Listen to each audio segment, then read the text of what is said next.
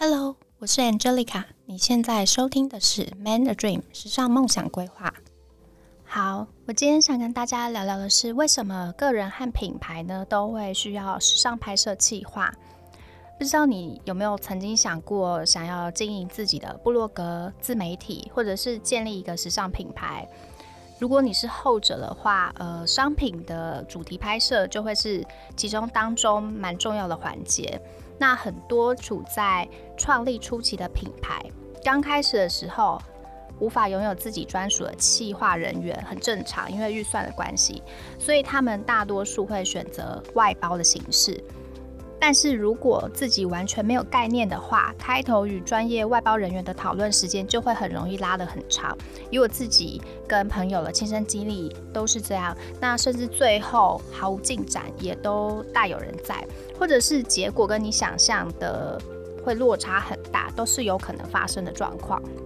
那在品牌创立初期呢，如果说我们自己就了解时尚企划这个部分的话，它可以帮你节省预算的部分。创立初期所有的预算都必须花在刀口上嘛，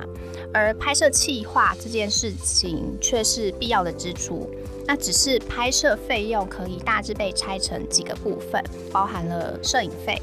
灯光道具费、替画造型、模特、场地。它企划本身等等，那就看哪一些项目是不需要被外包出去的，我们就可以省下一笔固定的支出费用。在企划的部分呢，应该是刚刚提到这几个项目当中中最容易上手的，那也是最值得投资学习的部分。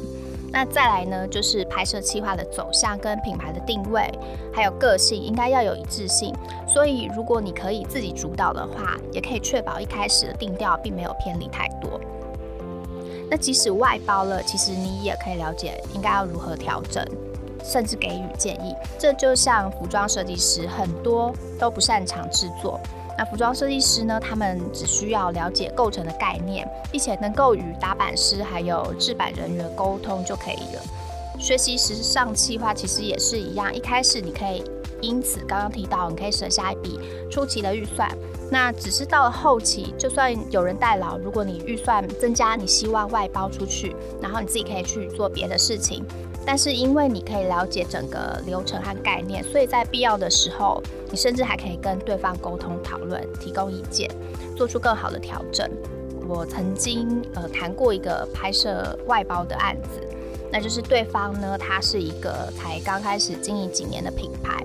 很多职务，我发现他们都是以兼职外包的形式去外包出去，以此节省人事费用。那虽然后来我们真正配合的是海外市场文案的部分，但是即使是这样，这也还是企划的一个环节，就是文案的部分。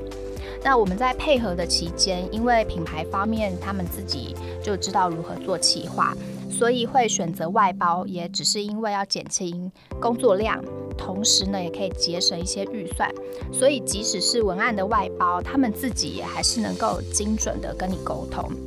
包含我一开始给出的一些作品，或者是初期的一些拟稿的部分，那他们还是会有他们自己品牌希望调整的方向，还有产出的一个风格，所以他可以很精准给你建议，希望你把它调整成更适合。商品品牌这样子的一个文字，去维持品牌的风格。再来是，如果你自己知道时尚企划这个部分的话，你也可以更好的掌握品牌形象营造的主导权。其实这部分有回应到我们前面提到的部分，不知道你有没有这样子的经验哦？就是有时候我们因为自己不太擅长某项工作，所以常常会请朋友或者是同事帮忙。可是因为你自己也不太懂，所以即使觉得，呃，好像对方做的还好吧，也还可以吧，可是却不知道要怎么样去提供建议去做更好的调整，只觉得还可以啦，不错了，那就这样草草过去。这样就是你把主导权给了别人。不过如果我们把这样的状况去放到你的个人形象或者是品牌上面，我不知道，呃，你是不是也觉得 OK 呢？那我自己是希望我有更多的主导权，像在学习时尚企划，它在某个程度上就是在了解并且掌握你的品牌以及拍摄走向。同样跟刚刚前面提到的，你能够与专业人士进行更有效的沟通。我这边分享一个例子哦，我自己曾经呃听朋友分享过，自己遇过一些初创品牌选择将企划外包，但是那个品牌他却不清楚自己需要的是什么，所以他们在初期花了很多时间，不断的来回讨论，可是却迟迟没有一个定案，那时间甚至拉到以月来计算那么长。这个部分很容易理解。我们对于自己了解的事情呢，如果你对某一件事情特别的了解，或者是感兴趣，有真正下去研究的话，你可以很顺畅的跟人侃侃而谈，分享自己的想法。这样子的经验放在企划这件事情上也是一样的。当你能够掌握拍摄企划，在构想提案的时候，也比较能预先想到我们可能遇到的状况。因此，整个提案的执行度也会比较高，就是比较接地气。那另外呢，在跟摄影师、造型、场地人员沟通的时候，也会更快的进入状况。那在未来呢，其实时尚企划这件事情，在未来可以让你自行培养属于你自己的企划人员。我们都知道嘛，现在 online 是现在的趋势。那很多一开始创立的。新创品牌或者是个人都会选择从线上开始，因此省去了固定的店租，还有人事这些固定的成本。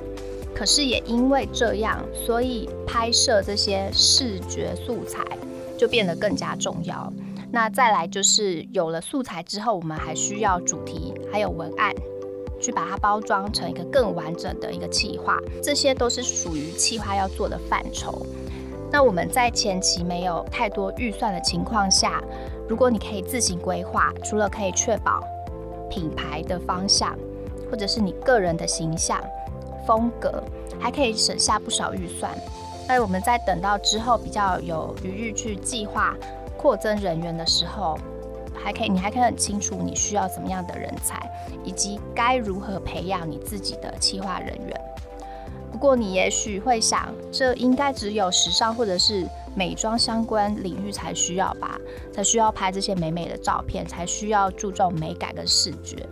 可是我们可以发现，其实不是。我不知道你有没有注意到，其实现在有越来越多品牌，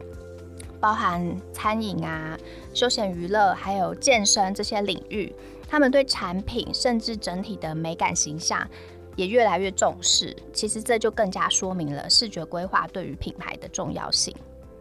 好，那我们这个礼拜就到这边喽，下次再见。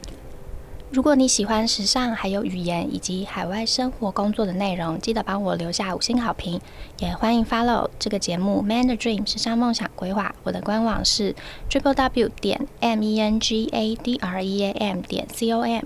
或是到节目下方订阅免费电子报哦。拜拜。